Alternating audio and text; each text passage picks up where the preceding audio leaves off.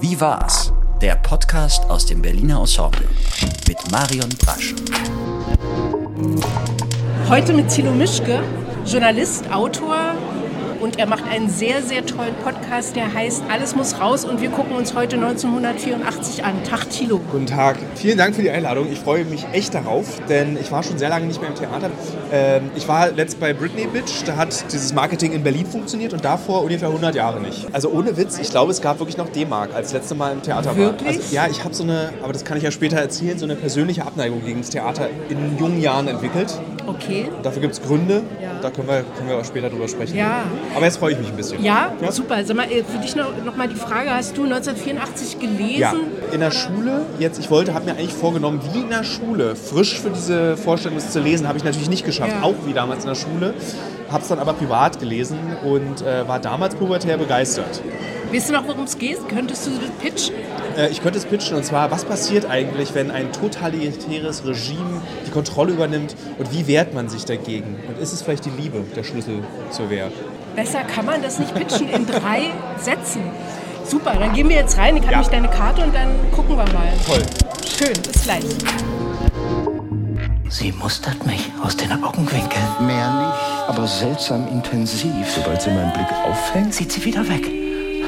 Warum beobachtet die mich? Komm einfach auf mich zu, wenn viele Leute um mich herum sind. Ich wollte dich fragen, ob du vielleicht äh, Rasierklingen hast. Steine sind hart. Wasser ist nass. Die Partei will doch einfach nur, dass man die ganze Zeit vor Energie platzt. Am Ende wird die Partei verkünden, dass 2 plus 2 5 ergeben. Ja, und das wird man dann glauben müssen. Schlau ist es doch, die Regeln zu brechen und trotzdem zu überleben. Du bist ein Fehler im Muster, Winston. Du bist ein Fleck, den es zu tilgen gilt. Was du tust, werde ich auch tun. Zwei Stunden, zehn Minuten, 1984, mit Thilo Mischke. Jetzt sitzen wir hier und reden drüber. Und wir haben uns die ganze Zeit, ich musste Thilo in der Pause schon sagen, jetzt noch nicht reden. Du hattest Redebedarf und zwar schon in der Pause, oder? Ich hatte Redebedarf, weil äh, ich hatte dir im Vorfeld auch schon gesagt, dass es äh, das Theater als solches eine neue Erfahrung ist oder eine wiederentdeckte Erfahrung ist. Und ich habe immer so diese Hoffnung, hoffentlich ist es nicht so wie früher. Das ist mein Anspruch ans Theater. Und ich war nach der Pause froh darüber, dass es nicht wie früher ist und dass es mir Spaß gemacht hat, das zu sehen, dass ich nicht auf die Uhr geguckt habe. Und das wollte ich dir eigentlich nur erzählen, dass es so gereicht hat, mich zu unterhalten, eine Stunde lang aus dieser Wirklichkeit rauszuholen. Ja. Und das fand ich sehr aufregend. Aber darf ich gleich so, ich mal bei, das war dieser Gedanke, der mich in beiden äh, einstündigen Teilen beschäftigt hat. Ich finde das so eine krasse Ungerechtigkeit, dass du das Buch kennen musst. Findest du ja? Ja, du guckst dieses Stück und äh, du musst dich wahnsinnig konzentrieren darauf, was die Menschen dort sagen. Und ähm, ich glaube, nur die größten Angeber kommen da raus und sagen, ich habe alles mitbekommen. Weil es ist einfach so viel, bei dem du zuhören musst und du musst in den Momenten des Abdriftens und entweder ist es Teil der Inszenierung, dass du als Zuschauer abdriftest, denkst du über das Buch nach. Hm, wo an welcher Stelle kam das? Ach ja, stimmt, mit den Ratten, daran erinnere ich mich. Und das musst du tun, um dieses Stück zu gucken. Und das fand ich gemein. Aber ich habe so gedacht, ähm, ich habe das Buch gelesen vor, ich weiß nicht, 20, 30 Jahren oder so. Ich habe jetzt noch mal so kurz bei Wikipedia reingeguckt, äh, um noch mal mich zu erinnern, ne? also an bestimmte Abläufe und so. Und habe dann aber beim Gucken jetzt das Gefühl gehabt, ich muss es nicht alles gelesen haben. Ich verstehe relativ schnell, worum es da geht, also was, was da verhandelt wird. Also du hast es ja eingangs schon gesagt, es geht eben, wie äh, verhalten sich Menschen in einem totalitären System. Aber stell dir vor, wenn du das alles nicht wüsstest und du hast am Anfang diese vier Männer, äh, Ja. die dir ganz viel erzählen und ich habe auch ganz lange gebraucht zu verstehen, ach Moment, das ist eine Person. So, oder zumindest ist das jetzt meine Interpretation, die ich hier anbringe an der Stelle.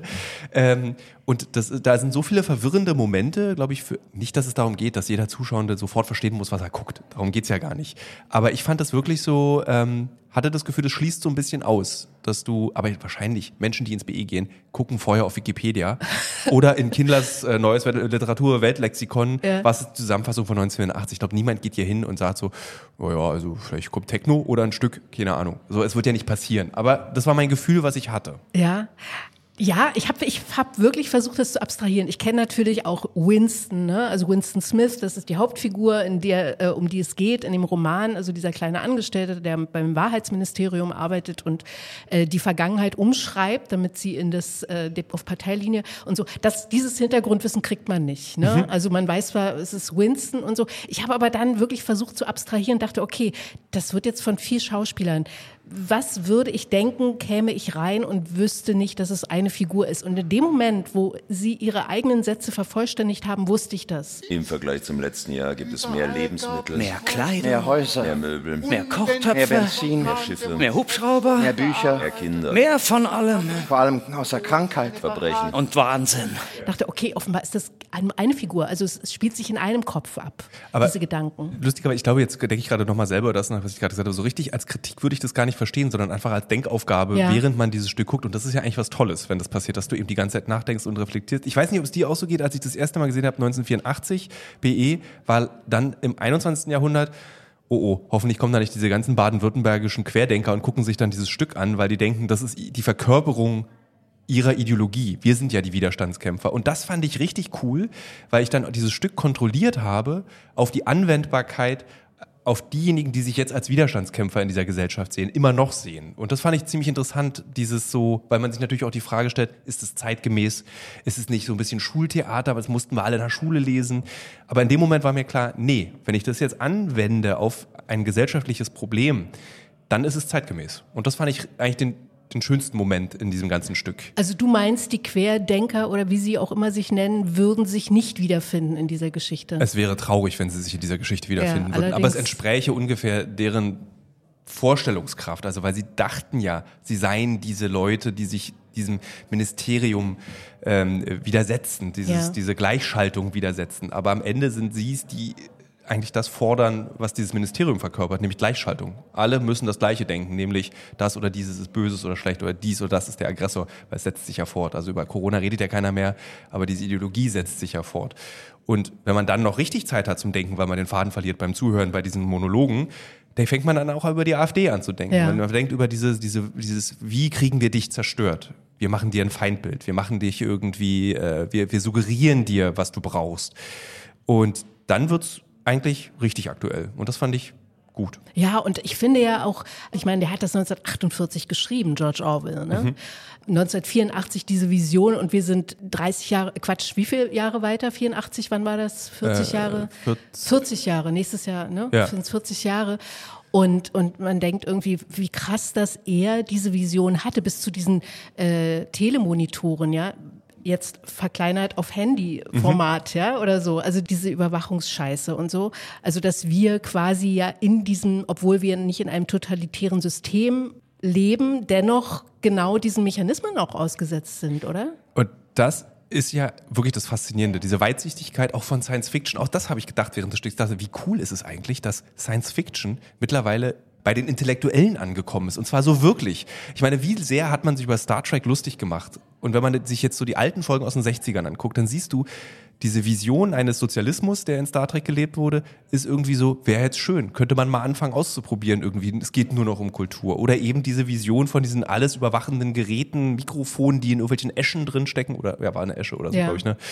Ähm, ja, auch das ist die Wirklichkeit geworden mit Drohnen, Satelliten, die alles sehen und hören. Und ähm, diese, diese Fantasie dieser vornehmlich Männer, die Belohnung für diese Fantasie ist, dass es einfach gilt. Also jetzt ist es da, Jetzt was, was sie sich da. ausgedacht haben. Und das ist echt faszinierend. Ja, ja. Also er hat es ja, glaube ich, vor dem Hintergrund Faschismus, Stalinismus geschrieben, ne? Also mhm. so ähm, totalitäre Systeme, die zu jener Zeit existiert haben, also als er es geschrieben hat.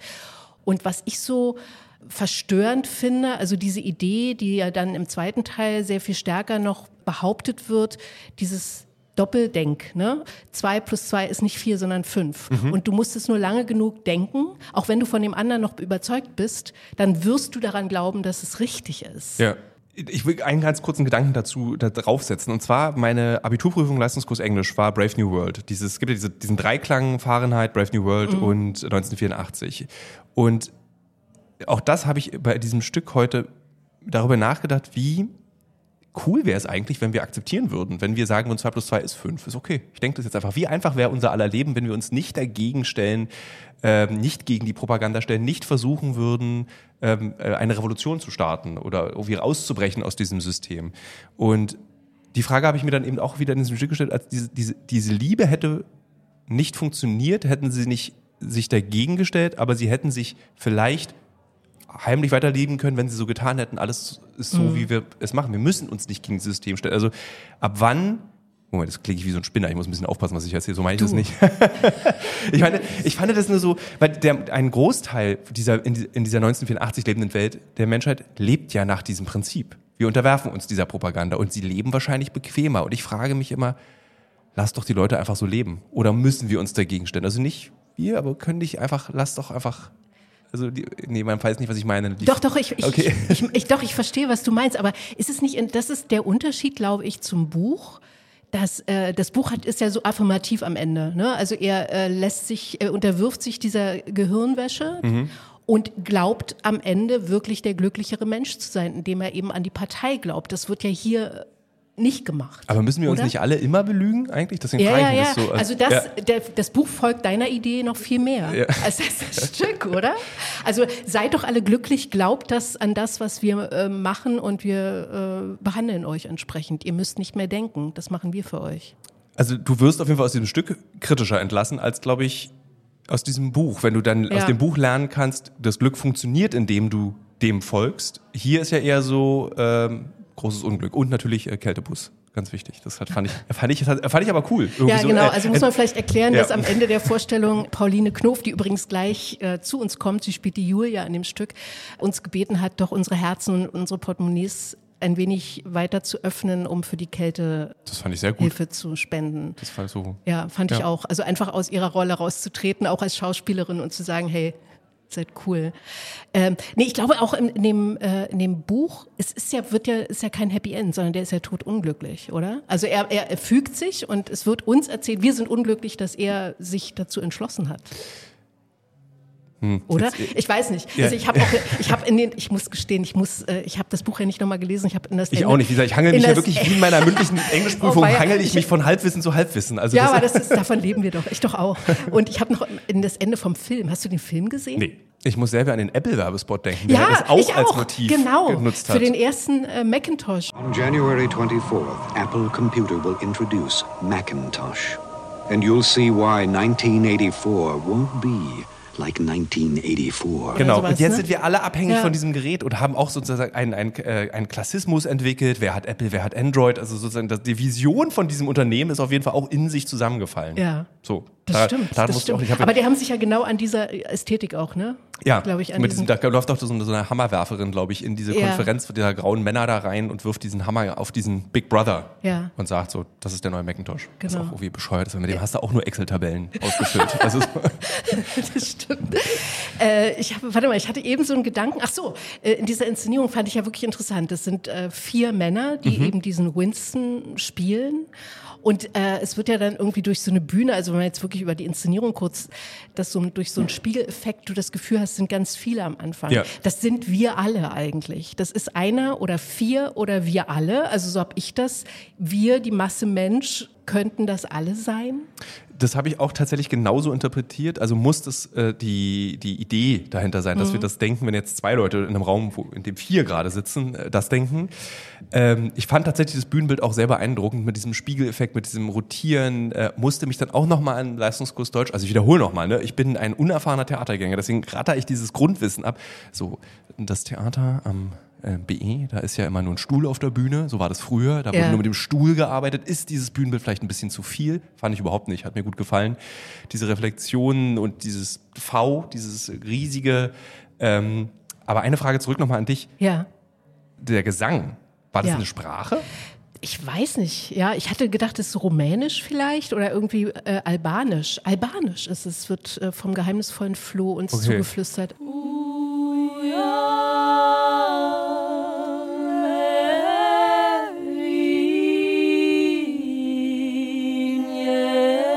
Albanisch. Ich dachte irgendwie sowas. Weiß der geheimnisvolle Flo, warum das Albanisch war? Jetzt hat er kein Mikro, das ist natürlich doof. Äh, Weil ich weiß, es Wir also, können ja schneiden, du kannst uns das erzählen und ich übersetze das dann.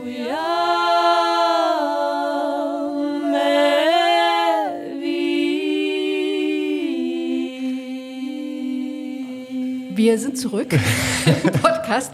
Der geheimnisvolle Flo hat uns eben aufgeklärt, äh, dass eine der Sängerinnen, es gibt also drei Sängerinnen, ähm, die Idee hatte, dieses albanische Liedgut zu nehmen, oder? So war es ungefähr. Habe ich das falsch verstanden? So ungefähr. Also äh, es sind albanische Lieder.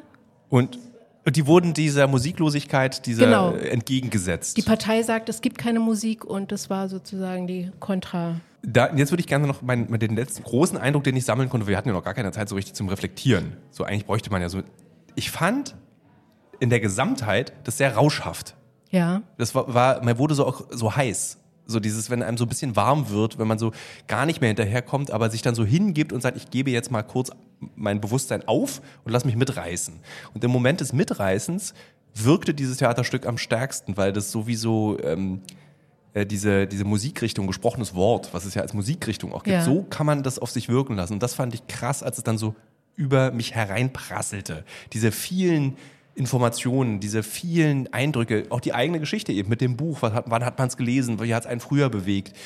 Ähm, und da war das am stärksten, wenn man nicht versucht hat, deutschleistungskursmäßig, dieses Stück zu analysieren, Ja. sondern einfach sich darauf eingelassen hat. Und das war für mich auch eine originäre Lebenserfahrung, sich mal auf ein Stück einzulassen. Das habe ich nie gemacht. In meinem ganzen Leben, also immer, wirklich immer nur durchgestanden oder irgendjemandem einen Gefallen getan oder ein Date gehabt und man dachte, man muss das jetzt machen. Aber sozusagen, ich lasse mich jetzt mal darauf ein und mal sehen, was passiert. Ähm, das fand ich sehr eindrucksvoll und sehr wirkungsvoll. Und das hatte mit dieser Rauschhaftigkeit zu tun. Das heißt, du konntest abschalten oder irgendwann wieder einschalten und das Gefühl, äh, du bist immer, du weißt immer noch, wozu du gebeten bist, irgendwie so? Also ich, Oder- war, ich, war, ich weiß immer noch, worum es in diesem Stück geht und ich weiß immer noch, zum Beispiel, also es gab diese in dem zweiten Akt diesen wirklich starken Moment des, was macht dieses System mit einem? Und da in diese Vierstimmigkeit und dann in der Wechsel in die Einstimmigkeit, Wie viele Finger halte ich hoch? Winston. Vier. Vier. Ja. Vier. Und wenn die Partei sagt, es sind nicht vier, sondern fünf, wie viele sind es dann? Vier. Vier. Ja. da dann so reinzugehen und dann diesen Schmerz zu fühlen von Menschen in Totalität. Jetzt übertreibe ich für diesen Podcast im Übrigen interpretatorisch. Wirklich? Ne? Wie Ja, würdest du es sagen, wenn es diesen Podcast nicht gibt? Ich würde sagen, so, ich fand's krass, ähm, wie man spüren kann für einen kurzen Moment, äh, was Menschen in totali- totalitären Systemen ertragen müssen, in körperlicher Folter. Und das war, wurde für mich spürbar gemacht, in diesem überwältigenden Rausch, der da ausgelöst wurde durch die Sprache. Ich gestehe, Gestehe, dass ich prominente, prominente Parteimitglieder ermordet habe. ich ermordet? Ich habe das. Blätter verteilt. verteilt. Es tut mir leid. Ja, das So, stimmt. das, und das fand ich, und jetzt würde ich, also da würde ich jetzt im persönlichen Zwiegespräch, fand ich schön. Jetzt gehen wir wieder in den Podcast-Modus. Ja. Natürlich ist es wahnsinnig beeindruckend, wie ähm, äh, gegenwärtige Probleme in totalitären Systemen wie Nordkorea, Russland, China für den Zuschauer hier in Berlin-Mitte zugänglich gemacht werden. Ja. Das hast du sehr, sehr schön gesagt. Ähm, ich, was ich noch gedacht habe, es gibt ja äh, so ein paar Schlagworte, ne, die, glaube ich, auch. Jetzt kommt Pauline rein. Wie heißt du? Julia. Ja, Tag. ja. Pauline Knof, alias Julia. Du hast Julia gespielt. Hast du eigentlich, bevor du dich mit dieser Rolle äh, beschäftigt hast, 1984 gelesen? Also war das bei dir auch irgendwie Pflichtlektüre? Ich bin eingesprungen tatsächlich. Ich weiß nicht, ob ihr das wisst. Nee. Ich bin erst nach vier Wochen eingestiegen. Ich sollte das eigentlich nicht äh, spielen. Äh, ich war im Urlaub kurz, wurde zurückberufen. Äh, also meine Vorbereitungszeit war sehr, sehr gering bis nicht existent. Und dann habe ich sehr schnell das Buch gelesen und dann habe ich noch dieses Julia-Buch geschrieben, was ja, fällt mir die Autorin nicht ein, äh, die 1984 ausschließlich aus der Sicht von der Julia geschrieben hat. Äh, wenn man jetzt über deine Figur spricht, Julia, also die hat so einen Freiheitsdrang, kümmert sich aber gar, eigentlich gar nicht ums System. Die ist total pragmatisch eigentlich in dem, was sie will. Weißt du, Winston, was ich einfach nicht verstehe? In meinen Augen ist das Leben doch wirklich ziemlich einfach. Man will Spaß haben. Und die Partei hindert einen daran. Sie ist überhaupt nicht ideologisch unterwegs, oder? Ich glaube, dass sie sehr klug ist in dem, wie sie versucht äh, auszutricksen und zu, herumzulavieren. Also sie sagt ja, sie, sie trägt das Spruchband bei Prozession, also sie steht in vorderster Reihe. Im Buch wird auch beschrieben, dass sie diese grässliche Schärpe trägt, der Anti-Sex-Liga, also dass sie, dass sie ganz plakativ durch die Welt läuft, äh, als Megapartei, ideologiekonform. Und äh, dann will sie aber ihre Lust ausleben, was die Männer ja natürlich wieder tun können in den Proletenvierteln, was die Frauen aber wie immer nicht tun können. Und das macht sie dann halt mit Parteimitgliedern, aber nicht mit Parteimitgliedern der inneren Riege. Also da hat sie irgendwie, mit Proleten geht's auch nicht offenbar. Das ist vielleicht auch die Gefahr zu groß. Also sie hat sich da, glaube ich, sehr genau überlegt, wie weit sie die Regeln brechen bis biegen kann, um möglichst nicht umgebracht zu werden. A- Aber wissend, dass es so kommen wird, dass sie irgendwann erwischt wird. Sie ist klüger als er, ne? Als Winston, oder? Mutiger? Mutiger? Ja, mutiger. Und ja, ich glaube, das ist so eine so ein bisschen so eine Straßenkatze, würde ich vielleicht sagen. Ja. Dass sie, dass sie so Durchblick hat, so ein bisschen, dass man sagt, ja, aber man muss ja leben und das Leben bin ich und das ist alles, was man anfassen kann. Also was Orwell ja auch sagt, äh, Steine sind hart, Wasser ist nass. Und das ist für sie die Realität, wogegen der Winston ja nur in seinen Gedanken und in seiner Angst lebt, wo man sagt, das ist ja kein Leben. Also dann kannst du dich ja auch gleich erschießen. Wenn, wenn du morgens bis abends Angst hast und äh, Angst davor hast, was du im Schlaf sagst, weil der Telemonitor über dir hängt und deine Träume aufzeichnet, dann kannst du ja auch gleich nach Hause gehen. Also, War das für dich eigentlich ähm, hinderlich, als du jetzt gesagt hast, also du bist später eingestiegen, ähm, nochmal das Buch gelesen zu haben? Ich meine, es gibt ja die Rolle, die erzählt ja was und, und erzählt dir auch, wie du die ausfüllen musst? Oder ist das, macht das dann nochmal Räume auf, wo du sagst, okay, da habe ich eine Facette, die gar nicht im Text drin ist oder so?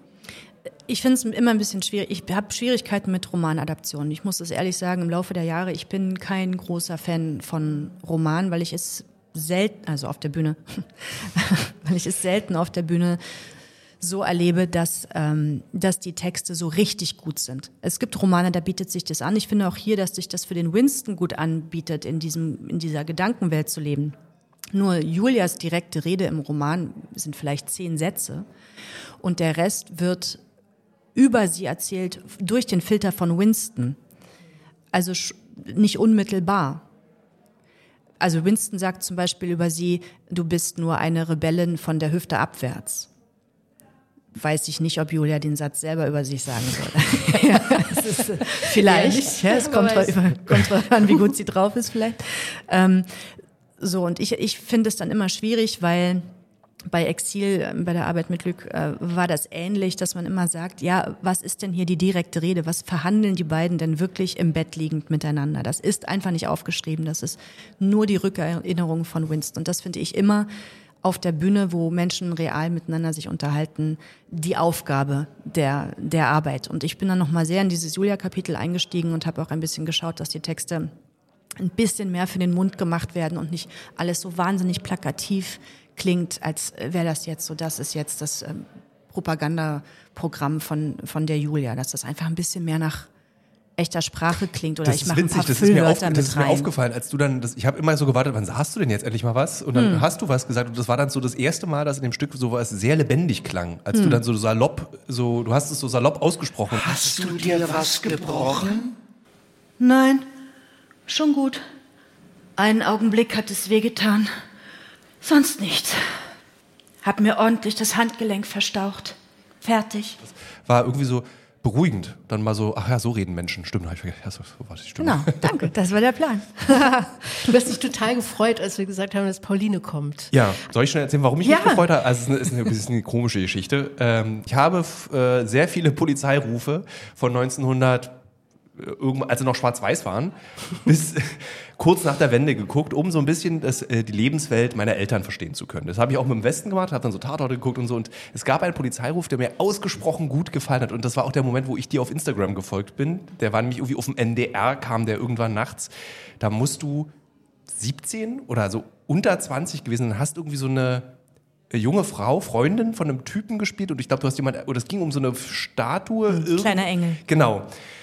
Und da war, wurde eine Nachwende-DDR oder diese Welt, in der du dich bewegt hast, gezeigt, die so düster und das war so krass gut gespielt von allen Beteiligten und ich habe das, mir lief so kalt über den Rücken runter und deswegen habe ich gesagt, das, irgendwie finde ich das krass, dass es keiner mehr guckt und irgendwie um zwei auf dem MDR kommt. Aber weißt du, was zum Schreien ist? Nee. Weil die Regie hat ja mein Papa gemacht.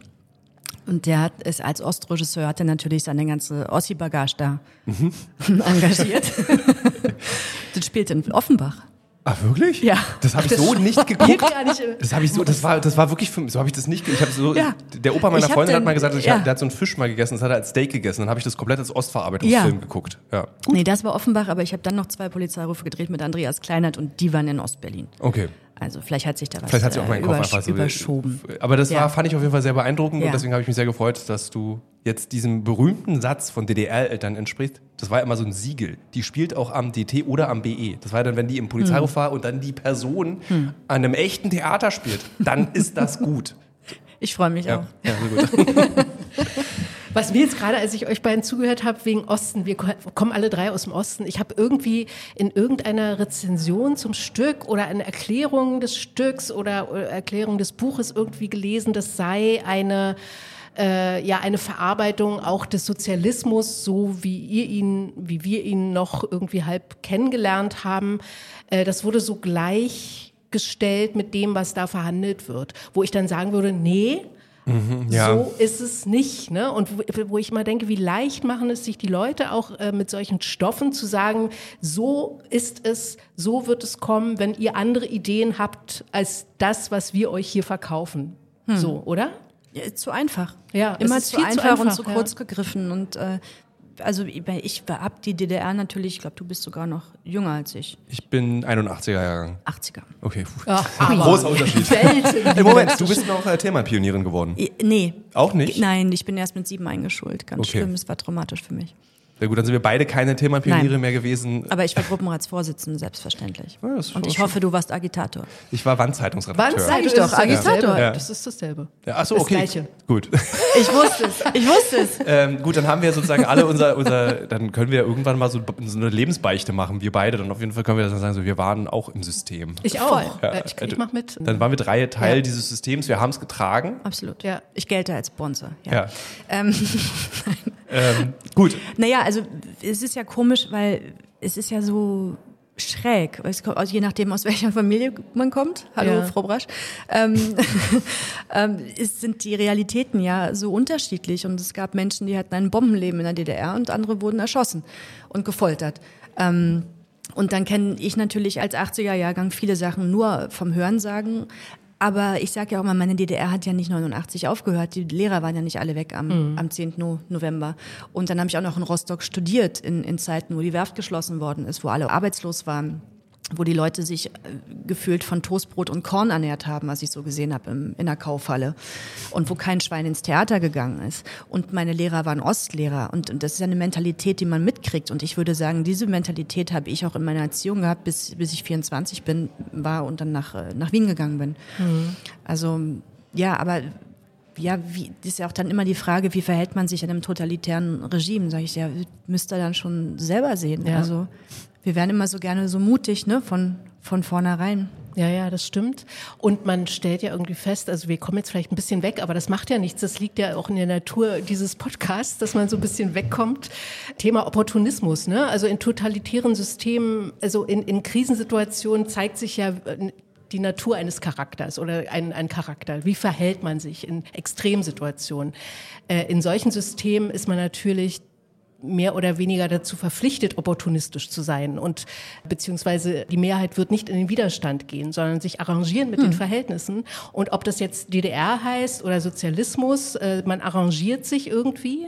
Und heute tun die Leute immer so, äh, als wären die Leute im Osten alle äh, im Widerstand gewesen. Aber es ist auch nicht, es ist, glaube ich, habe das Gefühl, das ist in jeder Betrachtung äh, von vergangenen Systemen so. Ich meine, es war ja irgendwie auch jeder Zweite hat irgendwie seine jüdischen Verwandten auf dem Dachboden versteckt in Deutschland. Dabei ist es Ja, eine ja. Lüge. Also Genau. so, das ist, und davor in den Systemen wurden sich auch so Lebenslügen irgendwie aufwärts. Ich glaube, wir schaffen das Überwinden von Systemen, egal welcher Natur, egal wie abwertend sie dem Menschen gegenüber sind, nur indem wir uns belügen. So, also egal, wir, wir müssen irgendwie dann in die Zukunft gucken und sagen, was da hinten passiert ist, war zwar scheiße, aber na gut, ich war ja im Widerstand. Oder Mhm.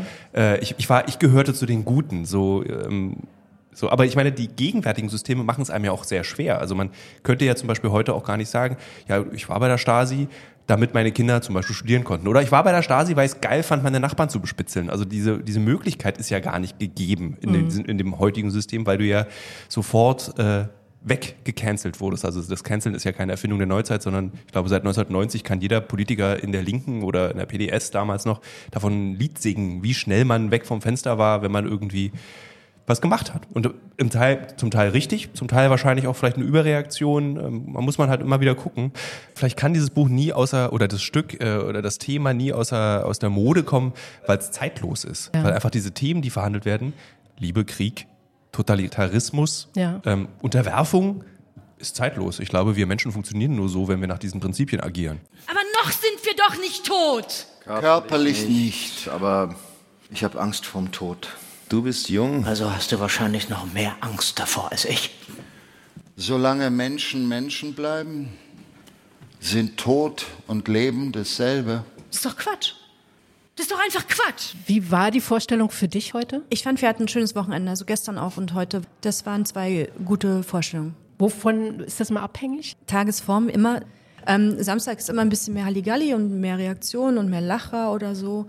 Und Sonntag ist immer ein bisschen ruhiger, aber der Schussapplaus ist eigentlich immer ähnlich und ähm, erstaunlich lang dafür, dass wir so wenig KollegInnen auf der Bühne sind. Und ich finde immer, man merkt es am, am Husten. Das ist ja mein Lieblingstrick. Das Ach wie, was? Wenn, wenn viel gehustet wird, ist scheiße? Echt? Ja.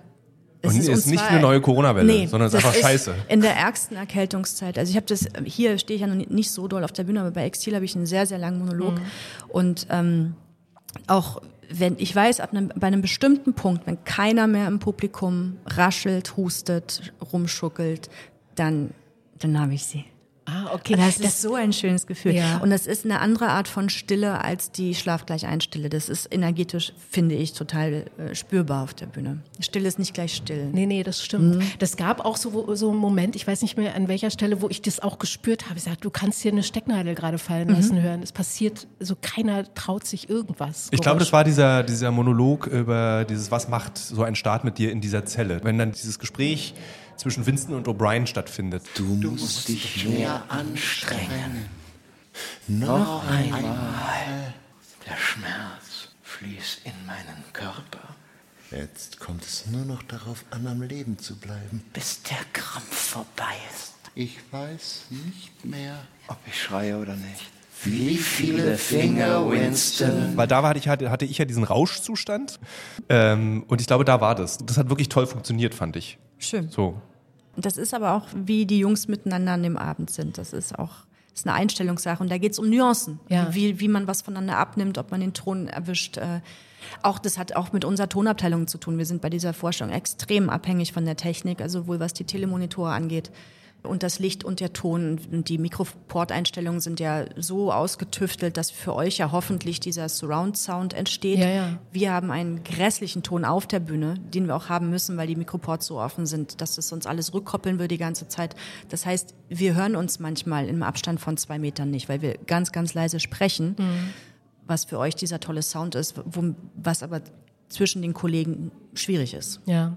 Ich habe das mit diesem Telemonitor relativ schnell gesehen und dann habe ich mich gefragt, ist das ein Mittel, um auch diese Gleichschaltung mitzuerzählen? Oder ist es einfach, weil es so viel Text ist und äh, die drei, die vier Schauspieler ja irgendwie im Prinzip ja immer auch unter Strom stehen müssen wegen Timing und so weiter und so fort? Ist Ja. es einfach ganz praktisch? Es ist, glaube ich, äh, zweierlei. Dieses Konzept von Luc, dass eine Person auf vier Menschen aufgeteilt wird und sie an sich nicht mal satzweise abwechseln, sondern teilweise im Innerhalb Satz Satzes, wechseln. Das ist von der Textmenge eigentlich nicht zu bewältigen. Also wie soll man das lernen? Und äh, das Zweite ist, dass wir dadurch natürlich alle diesen etwas irren Blick vorrangig auf diesen Mittelmonitor haben, der auch in diesen, sage ich mal, öffentlichen Szenen, wo die Telemonitore auf den Straßen sind, natürlich dazu führt, dass man ständig auch in dieser Beobachtungshaltung ist, wo man wirklich wenig Mimik hat. Also wenn dann diese Panzerkolonne da vorbeifährt mit, den, mit den Gefangenen, äh, da- dass wir eigentlich ja keine Gefühlsregung zeigen dürfen, weil sie ja wiederum vom Telemonitor aufgezeichnet werden würde. Also es ist so das Beides. Doppel. Es ist beides. Ja, Doppelding. Ich kann meinen Text. Du hast auch vergleichsweise weniger Text. Ja, danke. Wenn man jetzt, um das abzuschließen, Thilo, wie war's? Ähm, schön. es hat mir gut gefallen. Es war, wie gesagt, ich, ich finde so diese ganz einfachen Theatergänger oder überhaupt Medienkonsumier-Dinge haben nicht, ich, ich war drin. Ich habe nicht eben auf die Uhr geguckt. Ich wollte nicht nach Hause. Ich habe mich gefragt, wie geht's eigentlich weiter? Und damit wurde das doch eigentlich erfüllt. Absolut. Mir hat's gefallen. Das heißt, wir haben vorhin darüber gesprochen, dass er seit, also das letzte Mal war er auch im Berliner Ensemble bei äh, It's Britney Bitch. Ja. Und davor 100 Jahre nicht mehr. Aus Gründen. Also weil einfach so infiltriert wurdest mit, Mit, Theater. ich musste ganz viel ins Theater. Genau. Würdest du nach diesem Abend und nach dem, was du davor gesehen hast, nämlich Britney, Ja. wieder ins Theater gehen? Ja. Ich würde wieder ins Theater Ziel gehen. erreicht. Oder? Vielen Dank fürs Gespräch. Das ist auch Ziel dieses Podcasts. Wenn Sie äh, nicht nur Tilo, Tilo Mischke vertrauen, sondern auch diesem Berliner Ensemble. Ja, wir haben Bandbreite. Das ist Bandbreite, es so nämlich. ist es es. ist wirklich. Ja. Man, man kann die großen Klopper sehen, man kann Ja. fette, fette Stücke sehen und man kann äh, ganz, man kann Britney sehen. Auf der anderen, man hat, hat Sachen für die queere Community. Es ist wirklich eine Menge los an diesem Haus. Das muss ich echt sagen. Und 18 Uhr. Und 18 Top Uhr. Sonntags Also 18 wirklich, Uhr. 18 Uhr ist wirklich auch ein Manchmal Argument ist für man Theater. zum Tatort wieder zu Ja. Hause oder zur Polizei. Das wird heute nicht mehr klappen. Aber gehen Sie in, in 1984 oder in jedes andere Stück, also 1984 Luc Perceval, um mal den Namen des Regisseurs auch zu nennen, hat das inszeniert und Pauline spielt Julia und sie haben einen wirklich sehr intensiven und tollen Theaterabend. Tilo, es war toll, mit dir ins Theater gegangen zu sein. Danke. Es war toll, ins Theater gehen zu können, mit dir und dich zu sehen. und dich kennenzulernen. Ach, top. Jupp. Also toll für alle. Super. Wir müssen uns wiedersehen. Ja, wir müssen uns wiedersehen.